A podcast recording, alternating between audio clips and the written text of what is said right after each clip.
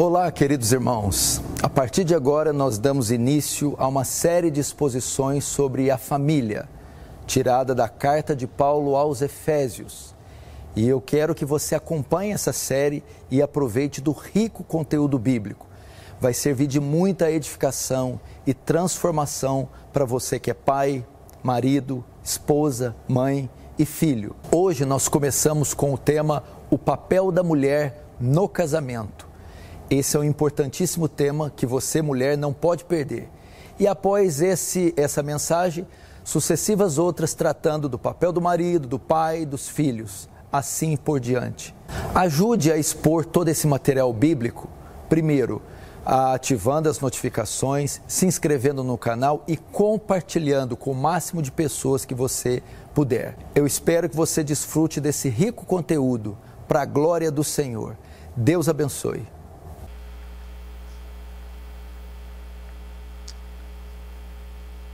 Hoje Cristo nos ajudará com relação à família, com relação ao casamento. Deixa aberta em Efésios 5. É, nós começamos é, no fim de semana passado uma minissérie sobre família. Então vamos começar em Efésios, capítulo 5 verso 22. As mulheres sejam submissas ao seu próprio marido, como ao Senhor, porque o marido é o cabeça da mulher, como também Cristo é o cabeça da igreja, sendo ele mesmo salvador do corpo. Como, porém, a igreja está sujeita a Cristo, assim também as mulheres sejam em tudo submissas ao seu próprio marido. Até aí, vamos orar. Senhor Deus, diante do Senhor nos colocamos essa manhã, carentes da graça, carentes da misericórdia, carentes do amor divino. Senhor, o bem mais valioso que nos entregou depois do seu filho é nossa família, nossas esposas, maridos, nossos filhos, nosso lar. Que bem precioso e ele tem sido atacado, confrontado, perseguido. Ajuda-nos, à luz da Escritura, defender nossos lares, ocupar nossos papéis e ter lares saudáveis, felizes, onde a glória de Deus é manifestada. Por isso, traz iluminação ao texto, sabedoria, para que cada um cumpra o seu papel, em especial essa manhã o das esposas. É que eu te peço em nome de Jesus. Amém. Como eu disse, estou dando início ao minissérie sobre família, de quatro mensagens: primeiro o papel da esposa, depois o papel do marido, o papel dos pais e o papel dos filhos. E hoje nós iniciamos com o papel da esposa. O tema da minha mensagem é a esposa bíblica. Em virtude de tudo que tem acontecido contra, contra essa instituição, os ataques que ela tem sofrido, a diluição, a degradação que tem ocorrido nessa instituição, a família, é necessário então nós confrontarmos isso ou defendermos a família desses ataques à luz da instrução bíblica. E a maneira de proteger a família a melhor maneira de proteger nossas famílias é cada membro saber e cumprir o seu papel dentro da família. Não vejo maneira melhor de defendermos essa instituição como cada membro da família saber e cumprir muito bem o seu papel dentro dessa instituição. William Hendrickson disse: segundo a atmosfera moral e espiritual na família, assim será na igreja, na sociedade e na nação em geral. Ou seja, com essa frase ele mostra que a família é o termômetro da sociedade, do Estado, da igreja. De modo que se a família vai mal, se a família conseguir, se eles conseguirem corromper, atacar, acabar com a família, todo o resto vem abaixo.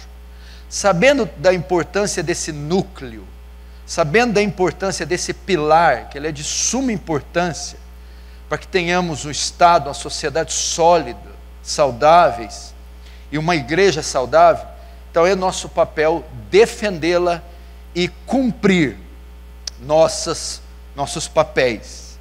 O objetivo dessa mensagem, o objetivo de tratarmos disso, primeiro, é defender a família desses ataques.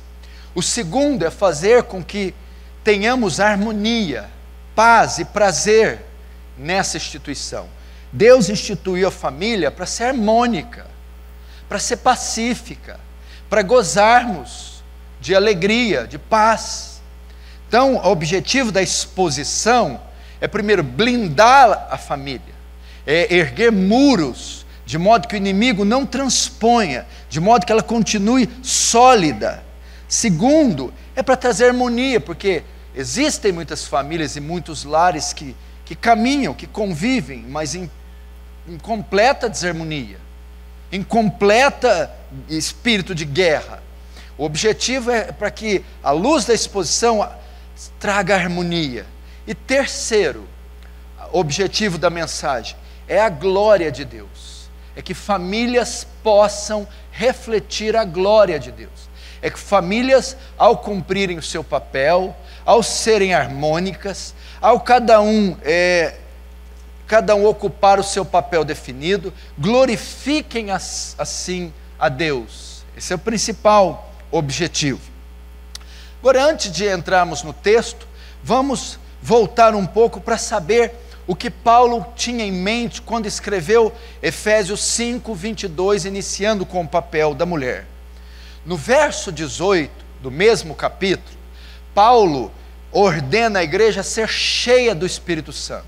É o versículo clássico que diz: Não embriagueis com vinho, qual há dissolução, mas enchei-vos do Espírito Santo.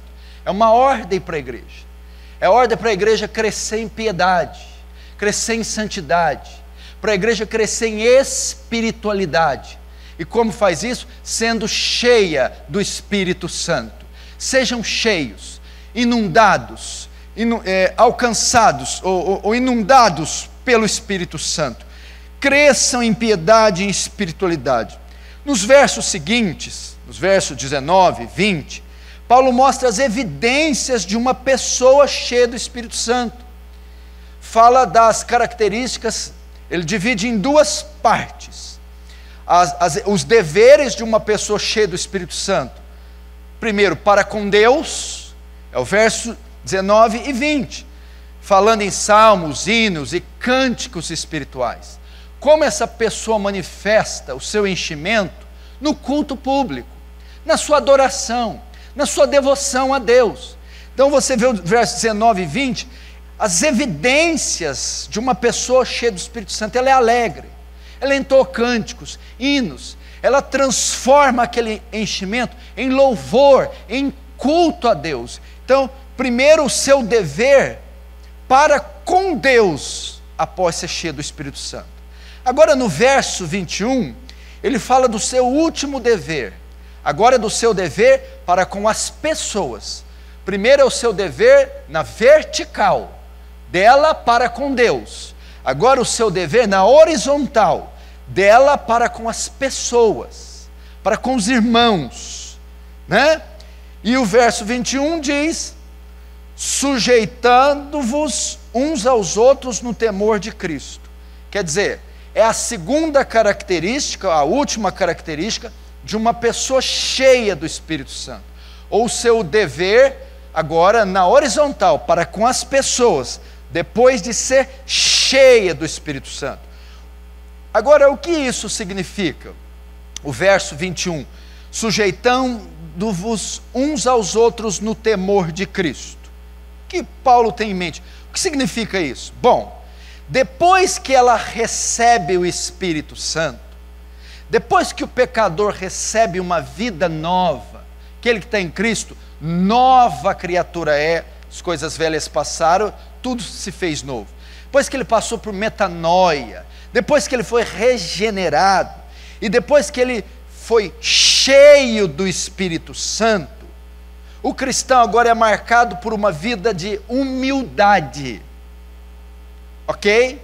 A vida antes da fé, antes da conversão, é uma vida marcada por truculência, competição, vaidade, egoísmo, disputas. Essa é a vida sem Cristo. Entretanto, a vida com Cristo, a vida depois da conversão, é uma vida marcada pelo oposto, é uma vida de humildade, é uma vida de sujeição. E essa humildade é marcada agora por submissão mútua. O crente agora não é um, um, um ser belicoso, vaidoso, que fica defendendo seus direitos, suas posições. Essa humildade oriunda da transformação, da nova vida, é manifestada em submissão mútua. A marca do crente agora é submissão.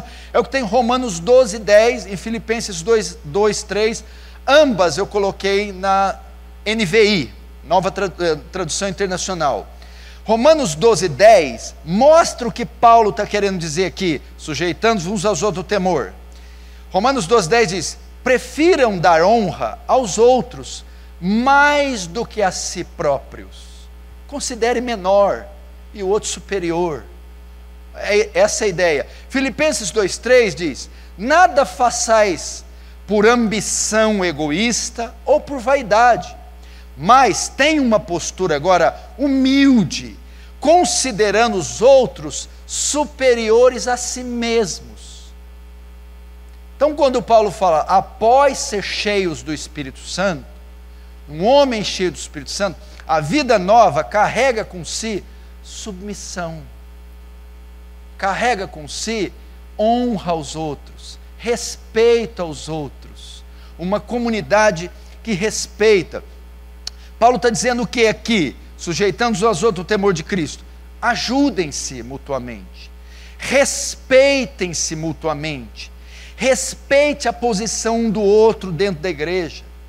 É o desejo que agora a nova vida traz no crente de servir o outro, de aprender com o outro, dizer: olha, eu, eu, eu, eu não sei tanto com você, me ensina. Você sabe mais que eu e, eu, e eu aceito aprender com você. É o desejo também de se corrigir. Quando alguém te corrige, você aceita a correção. Ok? E Paulo vai além, ele diz: sujeitando aos outros no temor de Cristo. O que quer dizer no temor de Cristo? Aqui que está a chave, não é uma obediência por obediência. Paulo não colocou essa palavra aqui como um jargão no final, faz a ah, glória a Deus. Não. Há uma razão que me motiva a sujeitar a você e você a mim, a me submeter, a te ouvir, a te obedecer, a ter essa harmonia no temor de Cristo, em reverência a Cristo, por causa de Cristo, por quem Cristo é, por que Cristo fez porque Ele me salvou, porque Ele é o dono da igreja, porque Ele é o Senhor da igreja. Novamente, William Hendricks, comentando esse texto, diz assim: ou seja, no temor de Cristo significa com uma mente, com uma consciente consideração de Sua vontade claramente revelada, cada membro do corpo deve voluntariamente reconhecer os direitos necessidades e desejos uns dos outros. Assim, os crentes estarão aptos a manifestar aos olhos do mundo a sua unidade. Os ímpios vão ver e vão falar: meu Deus, como a relação deles é harmônica, respeitosa, ninguém levanta a voz para o outro, acatam as coisas, é, é, é, é muito fácil a relação deles. É isso. Agora, no verso 22, olha que interessante. Então, Paulo começa o argumento no 21, sujeitando-os uns aos outros. Então, todo mundo se sujeita a todo mundo. Agora, no verso 22, Paulo ensina como a esposa faz isso. Como a esposa, a mulher casada, cumpre o 21. Como eu me sujeito um ao outro? Sujeitando-se, obedecendo o marido. É assim que ela mostra que ela tem uma nova vida, vida essa cheia do Espírito Santo, vida essa cheia do Espírito Santo que se manifesta em submissão, e ela demonstra isso submetendo ao marido, ao esposo. Mas antes de entrarmos na submissão à esposa, nós temos uns, alguns princípios aqui, antes de entrar. Tá? Eu não vou entrar ainda não. Temos um princípio aqui para aprender. Um casamento harmônico, um casamento feliz, um homem que ama mulher, como Cristo amou ensina a palavra para ela, uma mulher que submete ao marido em tudo, um casamento harmônico, é uma prova de santidade. Santidade. Você quer saber se é um homem santo? Eu oro muito, fico no monte e jejuo. Não. Eu sou um marido bíblico. Você é um homem santo. Ah, eu sou mulher do coque que fica na reunião, no círculo de oração. Sou mulher espiritual, santa. Não. Eu sou submissa a meu marido em tudo. É uma prova de santidade. É uma demonstração de espiritualidade. Mulher espiritual é que fica profetizando, fica dando aleluia e glória. Não, a mulher espiritual é que honra, obedece, submete ao marido.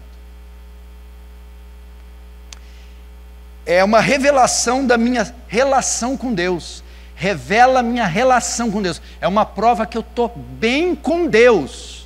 Como? Eu fico o dia inteiro na igreja, evangelizo, faço missões, tenho devocional no meu quarto forte é uma prova que estou bem com ele? É também, mas não é só isso não. É quando o casal está harmônico. É uma prova que você está bem com Deus. Mas como? O verso 18. O verso 18 é: Não embriagueis com vinho ou com a outra solução, mas enchei-vos do Espírito. Ou seja, uma vida piedosa, uma vida santa, uma espiritualidade elevada. É o que o 18 diz. E como eu provo que eu sou cheio do Espírito Santo? honrando o marido, amando a esposa. A vida conjugal não está separada da vida espiritual. Tem gente que fala assim: olha, pastor, meu casamento está ruim, minha casa está bagunça, mas eu estou bem com Deus. Está bem coisa nenhuma. Olha que princípio poderoso, tremendo. E nós precisamos aprender isso. Porque a evidência da cheiura, do enchimento, do Espírito Santo, que compreende piedade, santidade, comunhão com Deus, que é o que nós mais queremos. Quem não quer ser cheio do Espírito, piedoso, ter comunhão com Deus, estar tá bem na fé? Todo mundo, mas a maior evidência é o lar estar tá em ordem. Eu cumprir meu papel de adornar minha esposa, amar incondicionalmente, discipular. Eu cumprir meu papel como marido, submeter a ele, honrar ele se eu não estou fazendo isso, olha que coisa forte. É uma prova que eu não estou bem com Deus. Não tem como eu estar tá bem com Deus e não estar tá bem com a minha mulher. Não, eu estou bem com Deus, tem nada a ver. Com minha mulher é outra coisa. Não, não, não, não. Se eu não estou bem com a minha mulher, eu posso até pensar que eu estou bem com Deus, mas eu não estou. Ou com meu marido, ou com meus filhos. Por quê? Porque o 18 diz que é, é, é inevitável. Se eu estou bem com Deus, 18, cheio do Espírito Santo. Invariavelmente vai fluir. Flui. É consequência. Tem como. Vai, isso vai se manifestar no meu casamento e com meus filhos. Amém? Então pense nisso. Homens, mulheres, pais e filhos. Antes de entrar, temos mais um princípio, que quando se fala da mulher ser submissa, já vem no coração da mulher inferioridade. Nossa, que coisa injusta que a Bíblia colocou.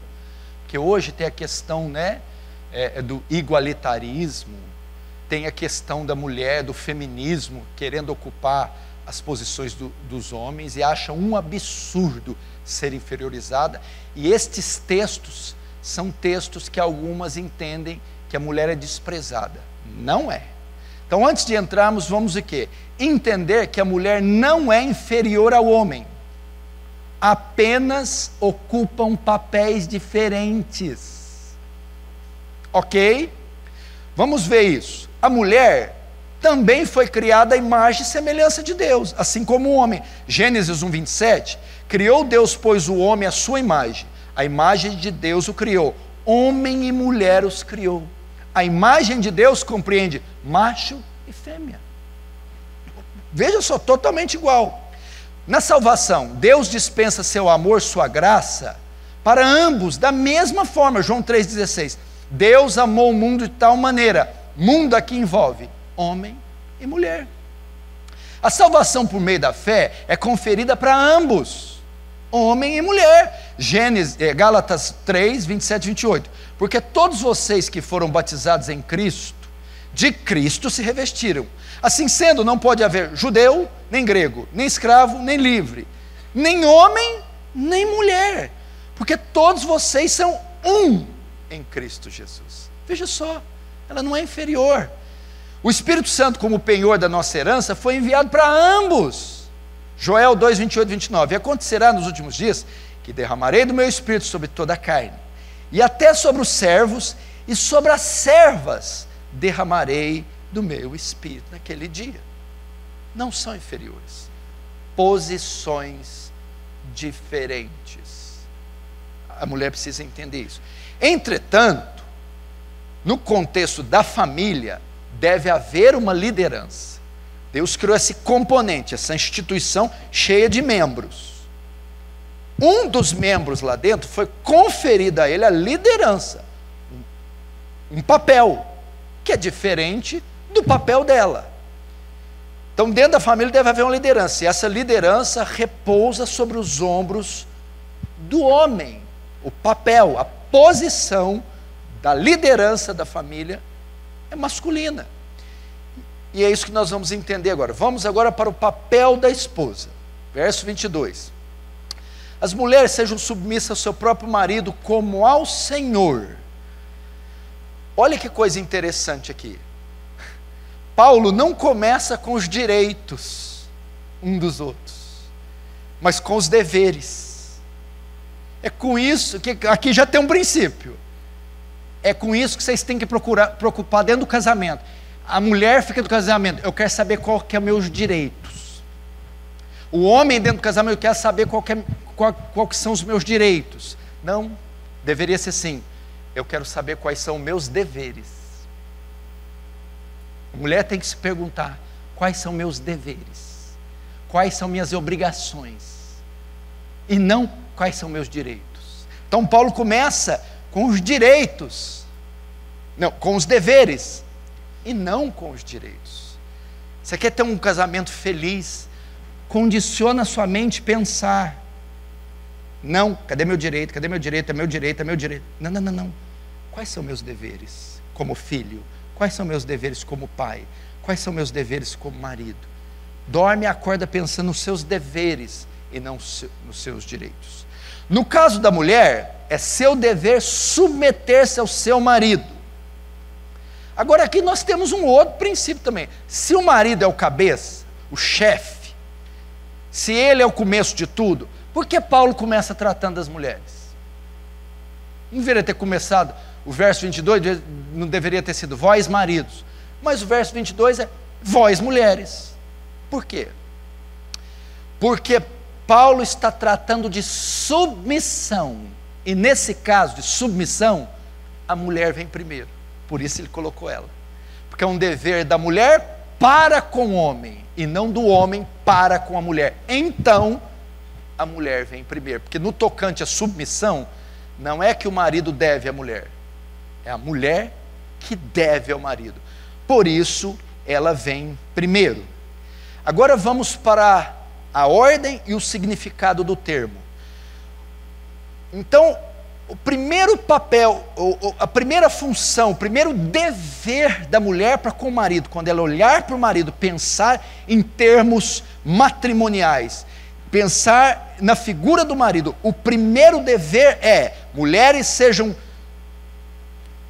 submissas aos seus ao seu próprio marido a mulher deve se submeter ao seu marido. O termo grego quer dizer colocar-se debaixo da autoridade de alguém.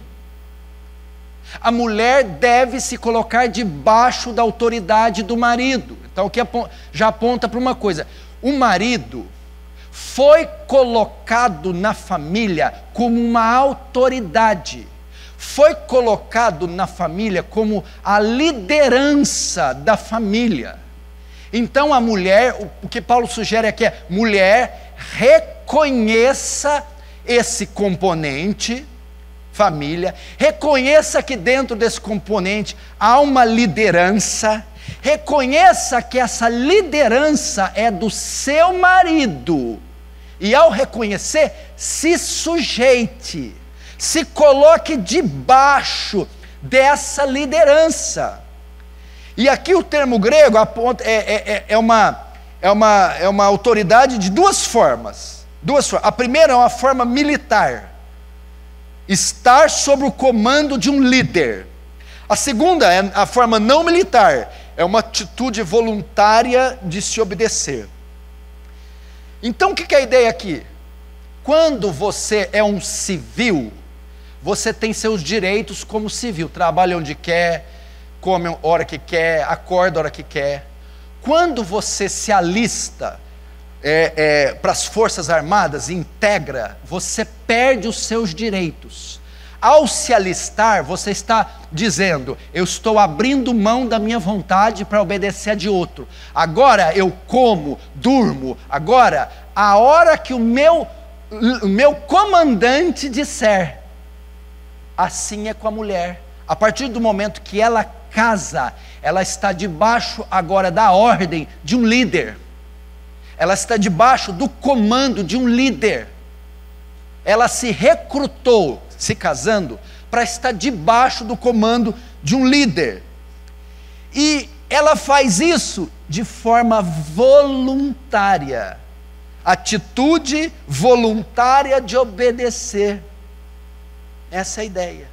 Então, reconheça o seu marido como um líder, como um comandante, como uma autoridade, se submeta, esteja debaixo do comando dele e faça isso voluntariamente. Esse é o seu papel para com seu marido. Então, e, e aqui o, te, o, te, o termo aponta para mais coisas. Vós, mulher, ser submissa ao próprio marido. A mulher deve honrar seu marido, respeitar seu marido obedecer seu marido. Uma posição de liderança, como é que você fala? Vem cá você aqui. Você fala com o juiz do jeito que você quer? Chega lá no tribunal com a regata do Flamengo. E aí, mano, ó, vai demorar essa parada aí? Não. Primeiro, você só se dirige a ele quando você tiver autorização. Segundo, você não usa termo chulo. Eminência, Vossa Excelência. Terceiro, tom. O marido é esse juiz esse delegado, é esse líder. Eu tenho que me dirigir a ele com cuidado, honrá-lo. Você honra teu marido? Como honrar? Vamos ao contrário, parando de fazer as coisas que você faz, por exemplo, não acatando o que ele fala, expondo ele em público, pegando as palavras dele como se fosse palavra de menino. Você não sabe nada, né? Você é um bobão. Você está desonrando. Como se Deus honraria um juiz, um delegado, um, um, um magistrado. Você não pode fazer isso. A mulher deve honrar o marido. Então, é, respeitá-lo, obedecê-lo. Por que obedecê-lo? O juiz está lá para quê? O guarda de trânsito está lá para quê? O delegado está lá para quê? Ele foi munido de ordens, de discernimento ele foi munido de recursos e ele está ali para liderar. Então, você deve obedecer. As dire... Obedecer o quê? Não está sentado com o jornal mandando desmandando. Obedecer as direções concernentes ao lar, aos filhos, às finanças, aos negócios. E honrá-lo. Honrar o que, que é? Estimar, valorizar, amar o, o, o pastor Dani leu um comentário do Joel Bick sobre esse texto. Sabe o que o Joel Bick fala? Joel Bick, não, porque eu sei que se eu falar, você não vai dar valor, mas o Joel Bick você vai dar. Que as mulheres têm que venerar os maridos. Não é venerar, a conotação não é a mesma é, que a gente dá ao Senhor Jesus. Venerar é vê-lo numa posição espiritual, honrosa. É olhar o marido. Não é. Tem mulher que Olha o marido com descaso, escarnece, você é um paspalhão. Não. Olha o homem como um homem honroso, um homem constituído por Deus na sua vida. Essa é a ideia. Agora vamos lá. Então deve submeter, mas de que forma? Como isso se dá? As mulheres ser submissas ao seu próprio marido, como ao Senhor Ali você vai ver a forma dessa submissão, dessa obediência. O que é isso como ao Senhor? Primeiro, você aprender aqui, a relação da esposa com Cristo, melhor, é, é a relação da esposa com Cristo é o modelo da relação do marido com a mulher. Então veja só, qual é o nosso padrão de, de casal? A relação que Cristo tem com a igreja, relação da igreja com Cristo é um modelo para a minha relação com a minha esposa. Entendeu? Você tem que olhar a, como é que se relaciona a igreja e Cristo. Ela serve de modelo para a minha relação com a minha mulher. Então tá. Como é que a igreja se submete a Cristo? Como é que a igreja lida com Cristo nesse versículo? Primeiro, ela obedece a Cristo voluntariamente. Não é sob pressão. Ela tem consciência do dever dela. É voluntário. É espontâneo. E aqui nós temos um problema terrível. Porque Gênesis 3 havia já submissão. Adão era o chefe do Éden, isso era inquestionável. Mas com a queda, o que, que diz? É, a, a, a, a maldição lançada para a mulher foi o que? Em Gênesis 3,16. O seu desejo será para o teu marido, e ele te dominará. O que, que a queda fez? Aquela submissão voluntária antes da mulher ao marido, antes da queda, agora vai se tornar pesada a mulher tende a querer subjugar o marido e ele vai ter que usar às vezes da força, não física, da autoridade para pôr ela no lugar dela. Olha só, mulheres, seu desejo é para o seu marido e ele te dominará. Você ocupou o papel do homem. Você tomou a frente, tomou a liderança. Você não podia fazer isso. Agora, por causa disso, essa submissão que era espontânea, voluntária, vai ter que ser conquistada, vai ter conflito dentro do casamento, porque a mulher não vai querer se sujeitar e o marido vai ter que impor isso. Agora com a nova vida, faz voluntariamente, porque a igreja não submete a Cristo por obrigação, voluntariamente. Que mais? Como a igreja se submete a Cristo? Por amor. Ela olha para Cristo, ela baba de amor por Ele. E ela faz por amor. Que mais? Com alegria. Não é um fardo. E com o desejo de honrá-lo. Portanto, as mulheres devem submeter os seus maridos da mesma forma, voluntariamente. Por amor ao marido. Não falou lá que ama, que até a morte separe. Não jurou juras de amor? Não ama? Ou não ama? Ama ou não ama? É, amo. Então vai. Faz por amor. Terceiro, com alegria. Ai, mandou ir no mercado. Hum. Mandou fazer isso com as meninas. Hum. Mandou isso. Hum. Ai. Não. Com alegria. E segundo, com o desejo de honrá-lo. que mais que Paulo tem em mente aqui? Olha, mulheres, vocês querem ser piedosas? Quero. Porque, veja só, os argumentos de Paulo são inteligentes, ele não está imposto, ele não está fazendo disso uma coisa pesada, ruim, é agradável. As mulheres ser submissas ao seu próprio marido como ao Senhor. O que é isso? Obedecer o marido, honrar o marido, se sujeitar ao marido, para a mulher, é uma expressão da sua sujeição a Cristo. De forma que mulher rebelde, mulher que não honra o marido, que não gosta do marido, que não obedece o marido, na verdade é mulher que não honra a Deus, que não se sujeita a Deus, que não obedece a Deus. Você quer agradar a Cristo como esposa? Quer honrar Ele?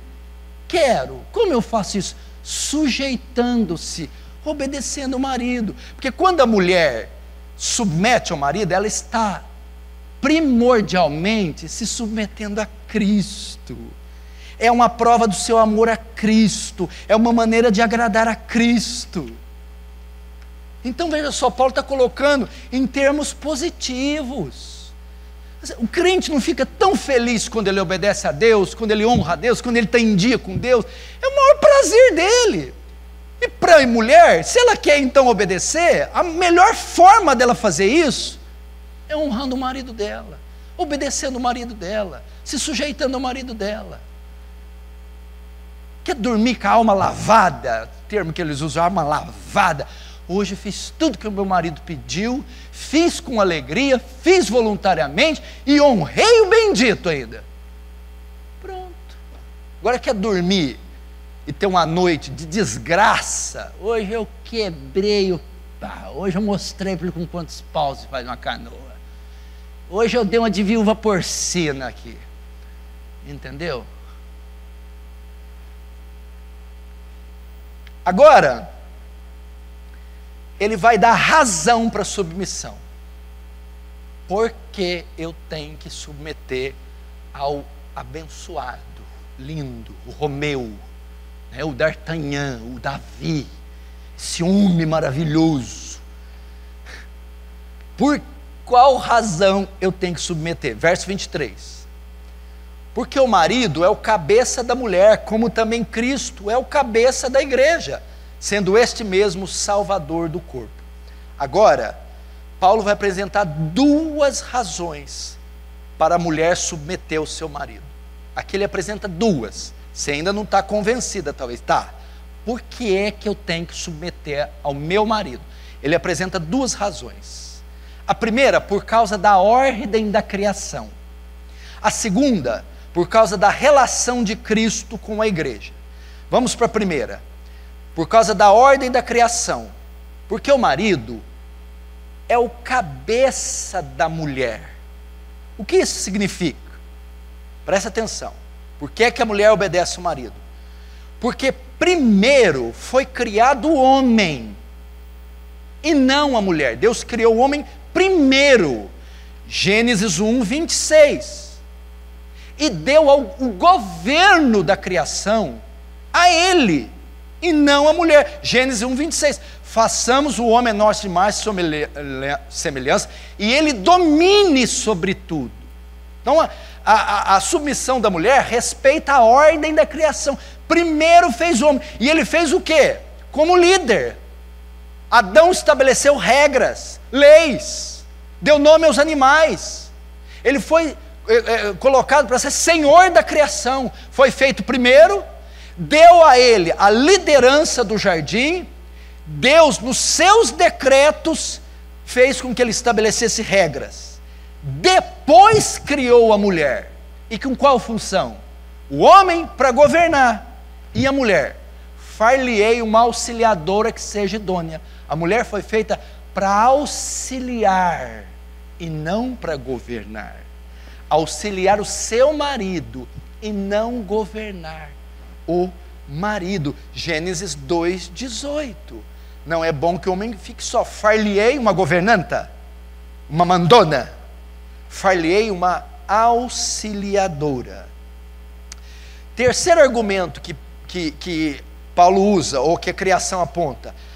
Por que, que a mulher deve submeter? Porque a mulher foi tirada do homem e não o homem da mulher. O homem foi criado das mãos de Deus, do pó da terra. A mulher foi criada a partir do homem. Entendeu? Por essa razão, eles possuem dons diferentes. Eles têm dons diferentes. E características. É, por essa razão, possuem dons diferentes. E nesse sentido, os dons e as características do homem lhe conferem os direitos da liderança da família. Você quer ver onde você vê que eles têm dons diferentes? Não, nós somos igual, não é igual. 1 Pedro 3, verso 7. Vós, maridos, coabitai com as mulheres, coabitar e conviver a vida no lar, engloba tudo, desde a vida sexual, conta para pagar o dia a dia. Maridos, convivam com essas mulheres com entendimento, tendo em conta que ela é o vaso mais frágil. Opa, o que é vaso mais frágil? As constituições de ambos são diferentes. E quando fala que o vaso é mais frágil, a mulher não foi dotada de recursos que dão a ela liderança. Faltou nela aquilo que está no homem, por isso que ele ocupa. Vaso mais frágil é o quê? Anatomicamente, fisicamente, emocionalmente, psicologicamente. Por isso é que um obedece o outro e não o outro a um. Respeita a ordem da criação. A segunda razão é por causa da relação de Cristo com a igreja. Como assim? Segunda razão, porque a mulher submete ao homem. A igreja tem um cabeça. A igreja tem um líder. A igreja não está a esmo, com autonomia plena. Ela tem um líder.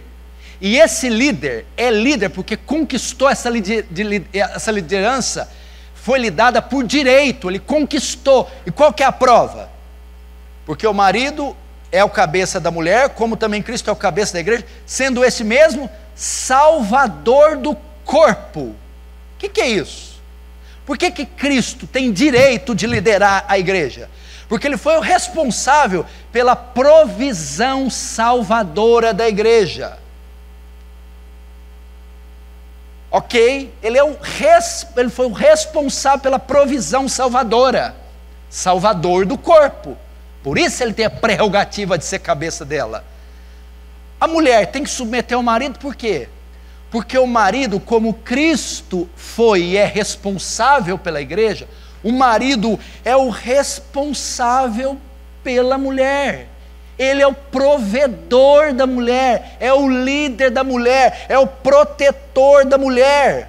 Por isso ela lhe deve obediência. Como Cristo é responsável pela igreja, o marido é o responsável pela mulher. É dele que vem a salvação física, é dele que vem a proteção, a provisão. Então veja só, olha isso aqui que forte, mulheres. Ao, ao se sujeitar ao seu marido, a mulher está tendo a mesma postura que a igreja redimida tem ao se sujeitar a Cristo. O que, que é isso? É uma prova da conversão e da elevada espiritualidade da esposa. Uma mulher que obedece o seu marido, se sujeita, é uma demonstração que ela é convertida e que ela é espiritual, cheia do Espírito Santo. Amém? Fala assim, amém.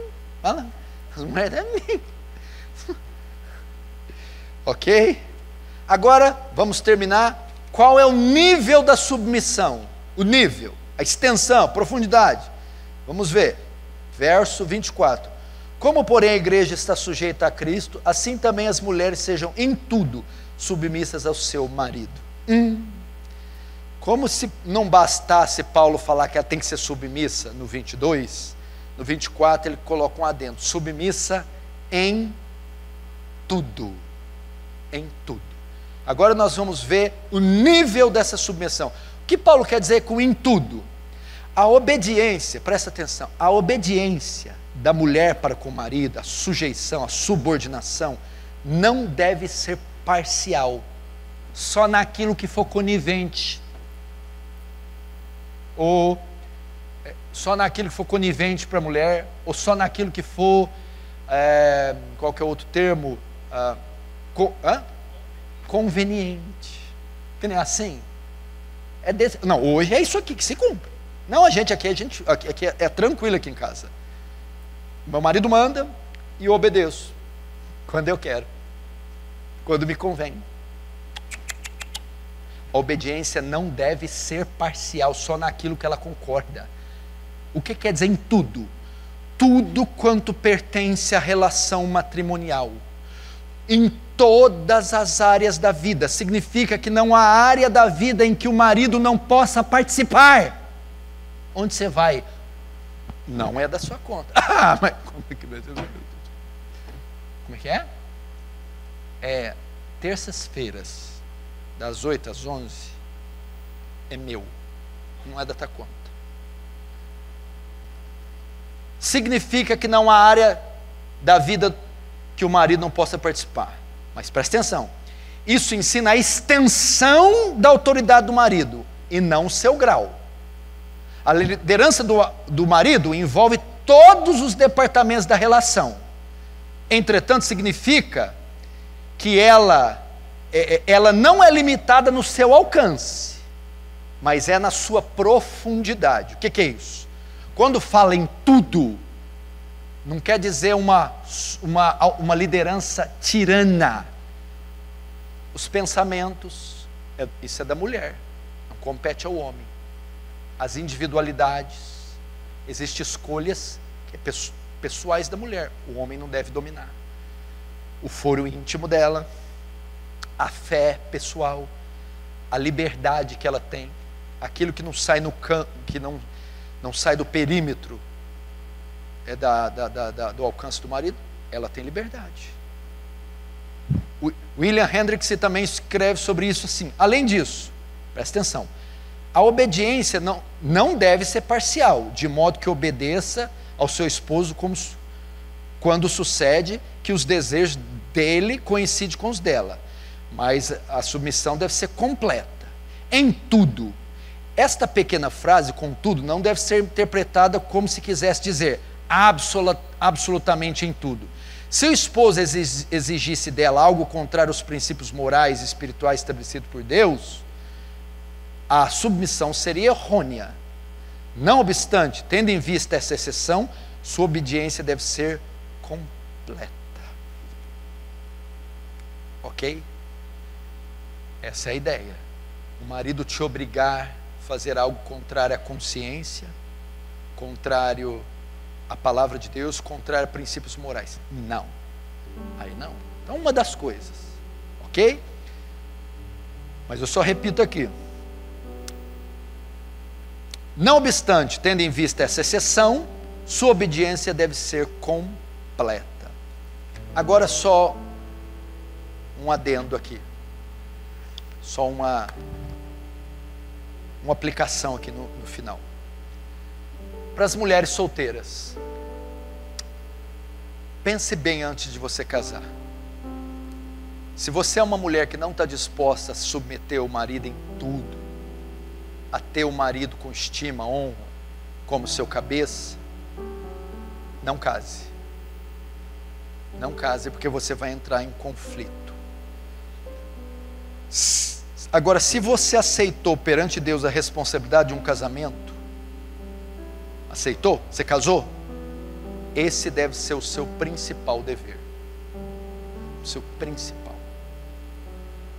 À noite eu vou falar do homem. Talvez você fique assim, mas eu vou mostrar que espécie de homem você tem que obedecer em tudo. Um homem que te ama, que dá a vida por você, que tem um amor incondicional, sacrificial.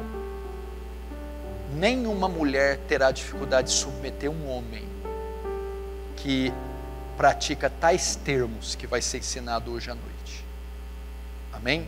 Você vai ver que Deus não está fazendo para pesar mais de um lado que o outro. A mulher vai submeter em tudo, mas um homem a ponto de dar a vida por ela. Um homem que vai. Sabe como que eu resumiria a parte do homem? Maridos, fazei de tudo para suas mulheres serem felizes. Tudo, até dar a própria vida, se for necessário. Aí você fala assim, mas aí é moleza submeter um homem desse que está pronto a dar a vida para mim qualquer hora. É mais ou menos assim que Deus fez. Amém? Vamos fechar os olhos.